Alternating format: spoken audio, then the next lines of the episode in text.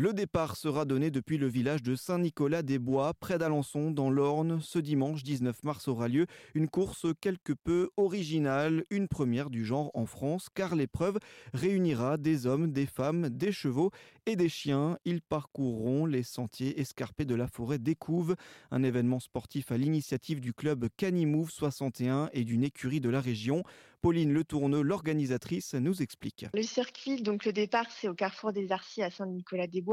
C'est dans la forêt des Couves, donc dans des chemins de trail avec du dénivelé et les, participants peuvent partir sur deux boucles, une de 6 km et une de 12 km. Donc en fait, c'est une course qui allie euh, cavaliers et chevaux avec un canicrosseur avec son chien ou un canivététiste avec son chien.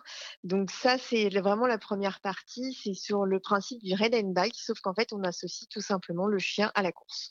Donc en fait, ils partent du coup à quatre individus, donc un chien, un, un cheval et deux hommes. Donc ils doivent partir ensemble et arriver ensemble. Après, sur le parcours, ils font comme ils veulent.